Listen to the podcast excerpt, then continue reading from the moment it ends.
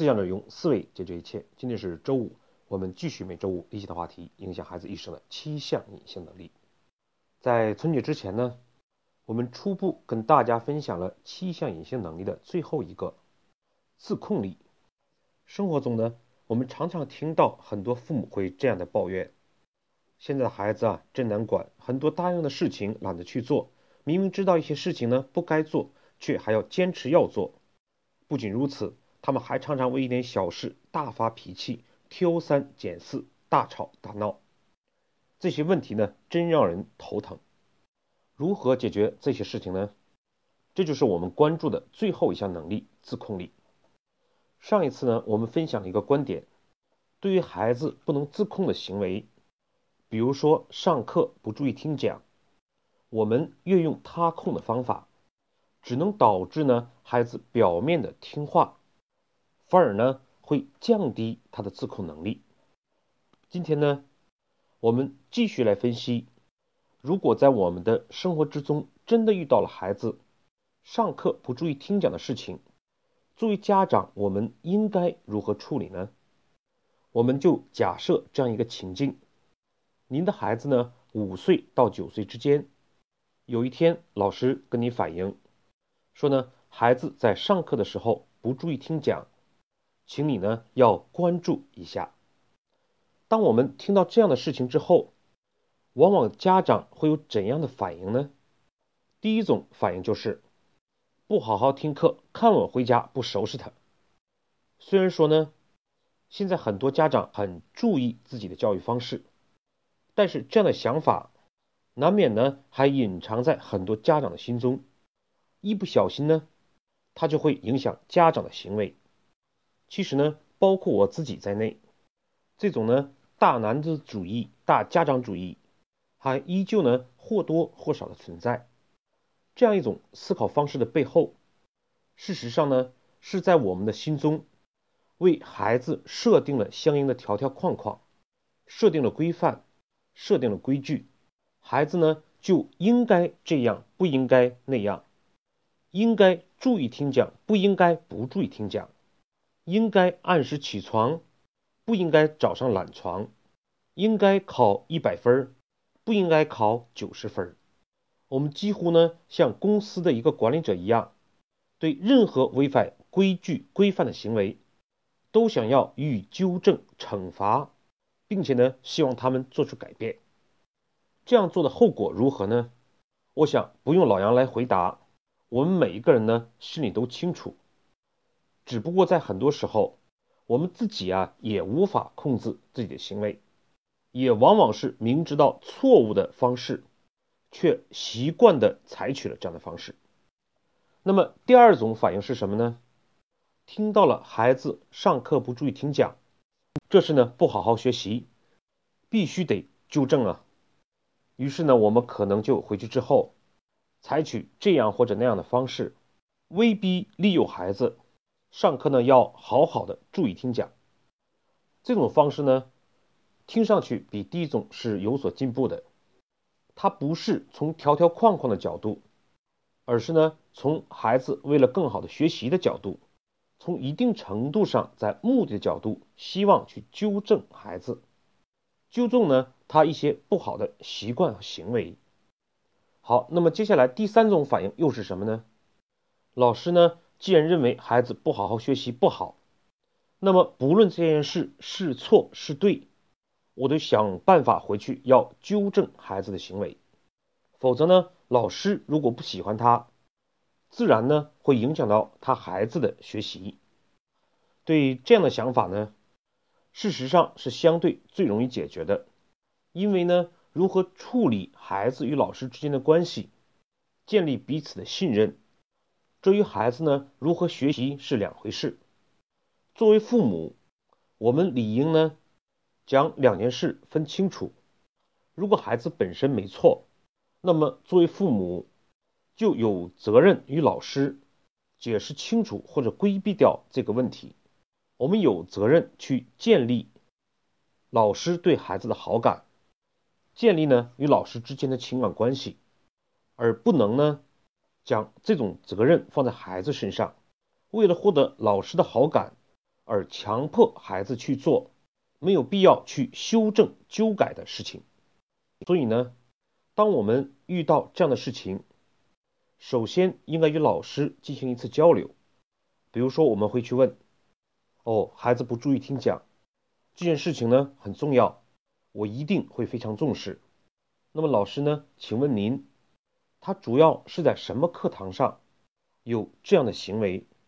是数学呢，还是语文？他不听讲的频率呢是否很多，还是呢偶尔一次？他不认真听讲的这门课学习成绩又如何？是否呢？”因为没有注意听讲，导致了学习的不好。通过这样的一次交流呢，我们就讲不注意听讲限定了一定范围之内，比如说是数学课上不注意听讲，也知道呢它影响的后果。孩子是经常的不注意，还是偶尔一次？是否呢因此影响到了学习？并且当我们这样交流的时候，可能呢问题已经解决了。比如说，老师会说：“哦，问题也并不是太大，他只是在数学课上觉得自己听懂了就不注意了，学习成绩呢还是不错的。”事实上，我们必须注意到，老师在反映一个问题的时候，他自己呢也未必真的思考清楚，意识到为什么要说这件事情，要解决到什么程度。一个班级那么多孩子。老师的水平呢也是参差不齐，我们做这样的引导是十分有必要的。即便不是这样的情况，我们呢也了解事情的细节，以便于呢我们回到家里之后，怎么样的与孩子沟通，如何呢进一步解决这样的事情。那么做完这样的沟通之后，第二点，我们就要思考不注意听讲这样的事情，是否我们有必要去解决。我们至少呢要进行下面的分析，一个就是不注意听讲会带来什么样的问题，什么样的后果，这是呢我们去解决一个问题的前提。好，那么我们可能会得出两种情况，一种呢是它导致孩子的学习不能认真，学习成绩不好；第二种呢就是学习成绩呢虽然不错，但是这种不注意听讲。是孩子缺少自制力、缺少自控的一种表现。接下来呢，我们逐一的分析上述两种目的性是否导致我们必须去纠正孩子。如果说是学习成绩受到了影响，那我们不妨看看孩子的成绩是多少。在我看来，我们没有必要去要求孩子在小学三年级以前一定呢要考到什么样一个成绩。只要呢，他不落后，能够跟上课程，有学习的爱好和兴趣，有好的学习习惯，这远比呢成绩本身更重要。那么呢，我们假设现在孩子真的是学习成绩不好，那么也就意味着我们呢有必要去纠正孩子上课不注意听讲这个事情。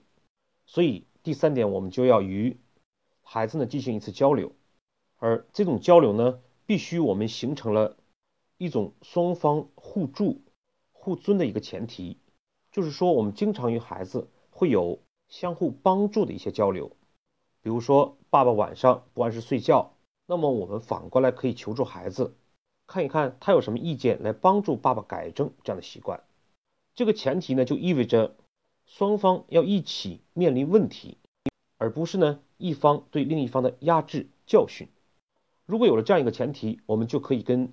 孩子呢，进行一次非常交心的平等的交流，而交流的开始呢，不要从不注意听讲这件事情本身，而是呢，要从目的的角度来探讨。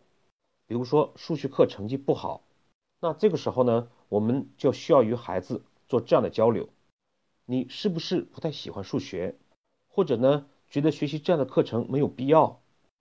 然后呢，如果孩子对数学课程确实不喜欢，那么我们要解决的问题就不再是上课不注意听讲了，而是如何培养孩子学习数学的兴趣。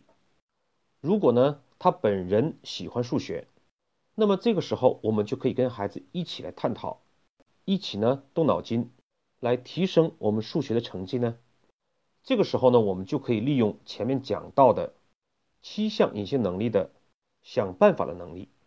通过这样的交流，我们就可能会发现，要学好数学，要上课呢注意听讲，要课后呢勤做练习，要好好呢完成作业，或者呢买一些数学课程的有趣儿的书籍和试题。当我们找到这些点之后，再进一步跟孩子确定从这些事情哪些事情开始，而不是呢要求孩子所有都做到。比如说，我们可以先买一本有趣儿的、适合孩子看的数学的方面书籍，每天呢放学之后，我们来一起做一页，然后呢，在逐步的去改变我们事实上看不到的或者改变比较难的上课不注意听讲的事情，而往往呢，在我们引导了其他事情改变之后，孩子的关注点已经放在了如何提高自己的学习成绩。他认为呢，这是他要做的一件事情，这就呢让孩子的关注点放在了提高学习成绩之上，他可能会因此已经改变了上课不注意听讲的事情了。所以呢，在这个过程之中，我们去提高孩子的学习成绩是直接的目的，而改变呢孩子不注意听讲仅仅是一个手段。我们不要为了手段去改变孩子，而是呢为了孩子的目的。去让他自己去修正相关的手段和行为，也只有这样呢，我们才能培养我们间接的目的——孩子的自控能力。好，我们对今天内容做一个回顾。